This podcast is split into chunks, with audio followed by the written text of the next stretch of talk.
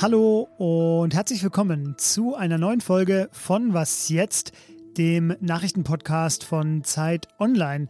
Es ist Donnerstag, der 7. Dezember. Ich bin Fabian Scheler. Schön, dass Sie Ihr Spotify Wrapped Up offenbar ernst nehmen und auch heute bei uns dabei sind. Und ich werde Sie natürlich nicht enttäuschen. Denn worüber reden wir eigentlich, wenn wir von den sogenannten Kipppunkten des Klimasystems sprechen? Eins meiner Themen. Und wer die wahren, zumindest Mitverantwortlichen der PISA-Misere sind. Das alles ist zusammen mit den Kurznachrichten, die Sie jetzt hören, die Sendung heute. Ich bin Anne Schwed, guten Morgen. Die Lokführergewerkschaft GDL hat einen weiteren Warnstreik angekündigt. Er soll heute Abend um 22 Uhr beginnen und 24 Stunden dauern, im Güterverkehr sogar noch länger. Die Deutsche Bahn rechnet damit, dass schon ab 18 Uhr Einschränkungen möglich sind.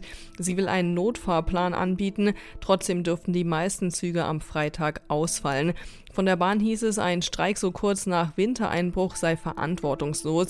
Die GDL sagte, bis zum Ende der Weihnachtsferien am 7. Januar werde es keine weiteren Streikaktionen mehr geben. In den USA haben die Republikaner finanzielle Hilfen für Israel und die Ukraine blockiert. In einer Abstimmung im Senat verweigerten sie dem Paket mit einem Gesamtumfang von umgerechnet rund 98 Milliarden Euro die Unterstützung. Hintergrund ist ein Streik über die Einwanderungspolitik und die Sicherung der Grenze zu Mexiko. US-Präsident Joe Biden sagte, er sei zu Kompromissen in der Einwanderungspolitik bereit, damit der Kongress die Gelder freigeben könne. Redaktionsschluss für diesen Podcast ist 5 Uhr. Kipppunkt. Das klingt erstmal simpel. Etwas ist ausbalanciert, zum Beispiel ein Tablett. Und dann passiert etwas. Ich nehme zum Beispiel vom Tablett rechts alle Gläser weg und dann kippt es eben in eine, ja, für mich doofe Richtung. Das gleiche gibt es auch beim Klima. Das Tablett sind hier die Klimasysteme, wie zum Beispiel ein Korallenriff. Und ein Klimakipppunkt ist dann eine kritische Grenze. Ein Moment, bei dem es für das System ein ja, Vorher und Nachher gibt. Und das Nachher ist eigentlich nie gut. Das war jetzt sehr simpel.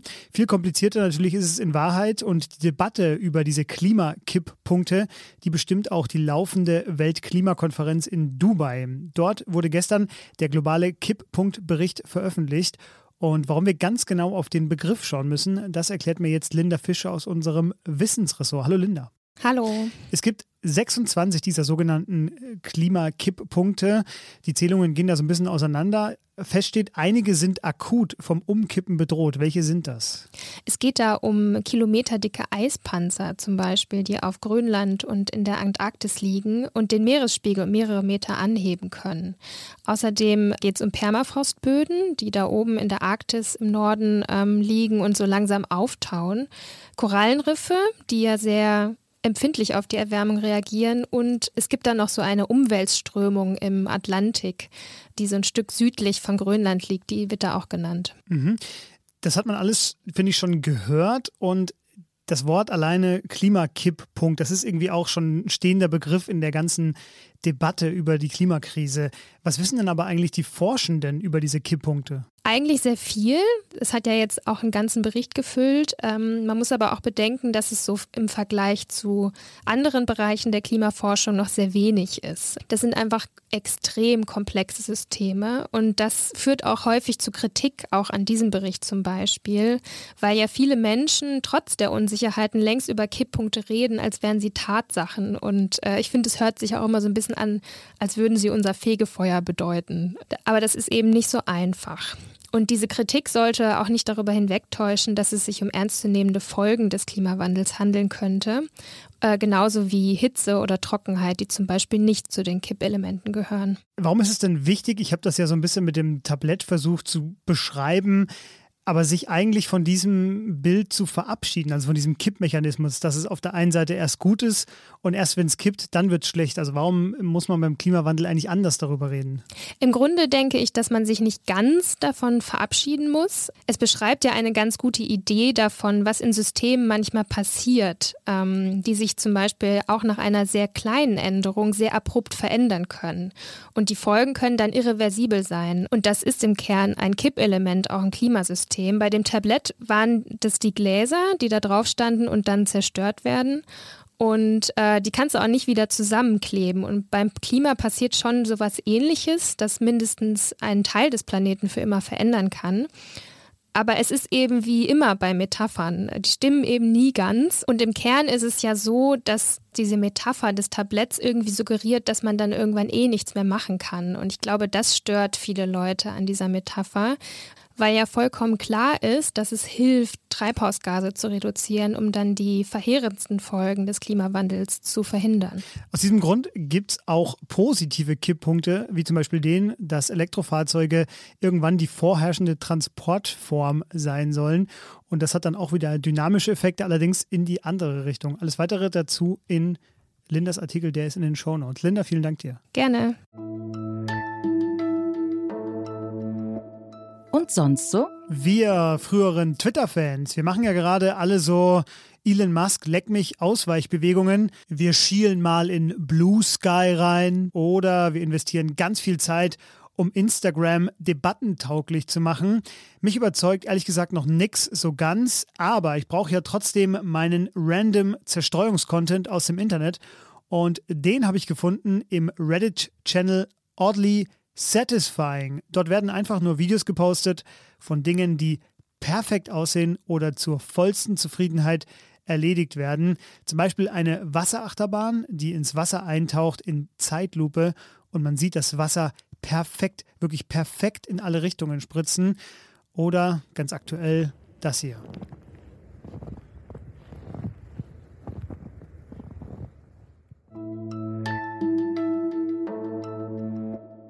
Die zentralen Ergebnisse der neuesten PISA-Studie, die sind mittlerweile ja einigermaßen klar. Deutsche Schülerinnen und Schüler schnitten noch schlechter ab als beim großen PISA-Schock 2000. Vor allem gymnasiale Leistungen haben abgebaut. Corona und Schulschließungen spielen natürlich eine große Rolle. Und Schulleistungen in Deutschland sind noch immer stark an die soziale Herkunft gekoppelt. Soweit, so bitter. Aber wer trägt eigentlich die Verantwortung? Die Debatte darüber, die ist im vollen Gange und deshalb möchte ich auch zwei Tage nach der Veröffentlichung des Berichts nochmal reden. Und zwar mit Thomas Kerstern. Er ist bildungspolitischer Korrespondent der Zeit und er hat bisher alle großen PISA-Studien für die Zeit begleitet. Hallo Thomas. Hallo Fabian. Thomas, Bildung ist Ländersache, das ist das eine Mantra in Deutschland und in den Ländern geht der Blick dann zu den Kultusministerinnen und Kultusministern. Guckt man da auf die richtigen? Ja, muss ich sagen, ja und nein. Also natürlich ist äh, Bildung Ländersache, das, äh, die gehört zur Kulturhoheit und die wird in dem, im Grundgesetz den Ländern zugeschrieben. Äh, das ist auf jeden Fall richtig. In den Ländern tragen natürlich die Kultusministerinnen und Kultusminister die Verantwortung, aber die Letztverantwortung, äh, die tragen die Ministerpräsidentinnen und Ministerpräsidenten. Die werden oft äh, vergessen. Und ohne die Zuständigkeit in der Bildung, sage ich mal, wären das bessere Regierungspräsidenten. Also es ist schon ein Kern, Kernbereich und letztlich politisch verantwortlich sind äh, die Ministerpräsidenten der letzten 20 Jahre für dieses PISA-Ergebnis. Nenn uns doch mal ein paar Beispiele, die dir noch einfallen aus den vergangenen 20 Jahren, woran man sehr gut belegen kann, wo Schulpolitik falsch abgebogen ist. Also ich äh, finde, es geht nicht darum, dass es einen Punkt gab, wo man falsch abgebogen ist, sondern man hat sich sozusagen als große, als große Frage nicht eingestellt auf die Veränderung in, innerhalb der Schülerschaft. Als PISA losging im Jahr 2000, waren zum Beispiel 22 Prozent hatten Migrationshintergrund in Deutschland bei den 15-Jährigen. Heute sind es 39 Prozent. Das ist natürlich schön, dass die Menschen hier sind, aber damit sind auch erhebliche Probleme verbunden, wenn die nicht äh, gut genug zum Beispiel bei den Deutschkenntnissen sind. Und eigentlich ist sozusagen der Kardinalfehler, würde ich sagen, der Schulpolitik, dass sie sich nicht auf die heterogener gewordene Schülerschaft eingestellt hat. Es gab damals schon Warnungen von Bildungsforschern, äh, aber die wurden nicht gehört, sodass bis 2012 die Leistung nach oben ging, was schön ist, und dann nochmal wieder äh, runterging. Und jetzt sind wir an dem Punkt, an dem die Leiterin des deutschen Teils der Studie zu dir im Interview gesagt hat, die Lage sei ziemlich schlimm. Und noch ein zweiter Satz aus diesem Interview. Es ist auch deswegen frustrierend, weil wir weitgehend wissen, was zu tun ist, dies aber politisch nicht umgesetzt wird. Kannst du uns denn ganz am Ende trotzdem irgendwie Hoffnung machen, dass zumindest jetzt so eine Art letzter Warnschuss angekommen ist? Der Hoffnungsträger heißt Hamburg. Äh, freut mich natürlich als geborener Hamburger. Die waren lange Zeit auch wie Berlin und Bremen in der Schule, in der Bildung ziemlich hinten dran, also am Ende der Bildungsliga, sage ich mal, in Deutschland. Und die haben sich über die 20 Jahre mühsam, aber stetig hochgearbeitet auf Platz 4 von 16 Bundesländern. Und da kann man gucken, was die machen. Also die machen vorschulische Sprachtests. Wenn die äh, negativ ausfallen, kriegen die Schüler Förderung. Die haben äh, G8 eingeführt. Das heißt, an den Gymnasien zum Beispiel ist eine stärkere Leistungsorientierung da. Das ist ein ganzes Bündel von Maßnahmen. Und ich sag mal, wenn, wenn man nach Hamburg äh, guckt, kann man sich quasi abgucken, wie man auch wieder äh, auf den grünen Zweig kommt in der Bildungspolitik. Vorzeigebeispiel Hamburg, woanders als in einem Podcast der Zeit, dürfte man das sagen. Thomas, vielen Dank dir, dass du hier zu Gast gewesen bist. Da nicht für, danke. Und das war was jetzt am Donnerstagmorgen. Hören Sie später unser Update. Hören Sie außerdem auch alle anderen Zeit-Podcasts, wenn Sie die Zeit dafür haben. Und schreiben Sie uns unter wasjetzt.zeit.de für Fragen, Kritik oder Anmerkungen zu unserer Sendung. Ich bin dann Freitag wieder für Sie da. Ich freue mich schon. Und in Hamburg sagt man Tschüss.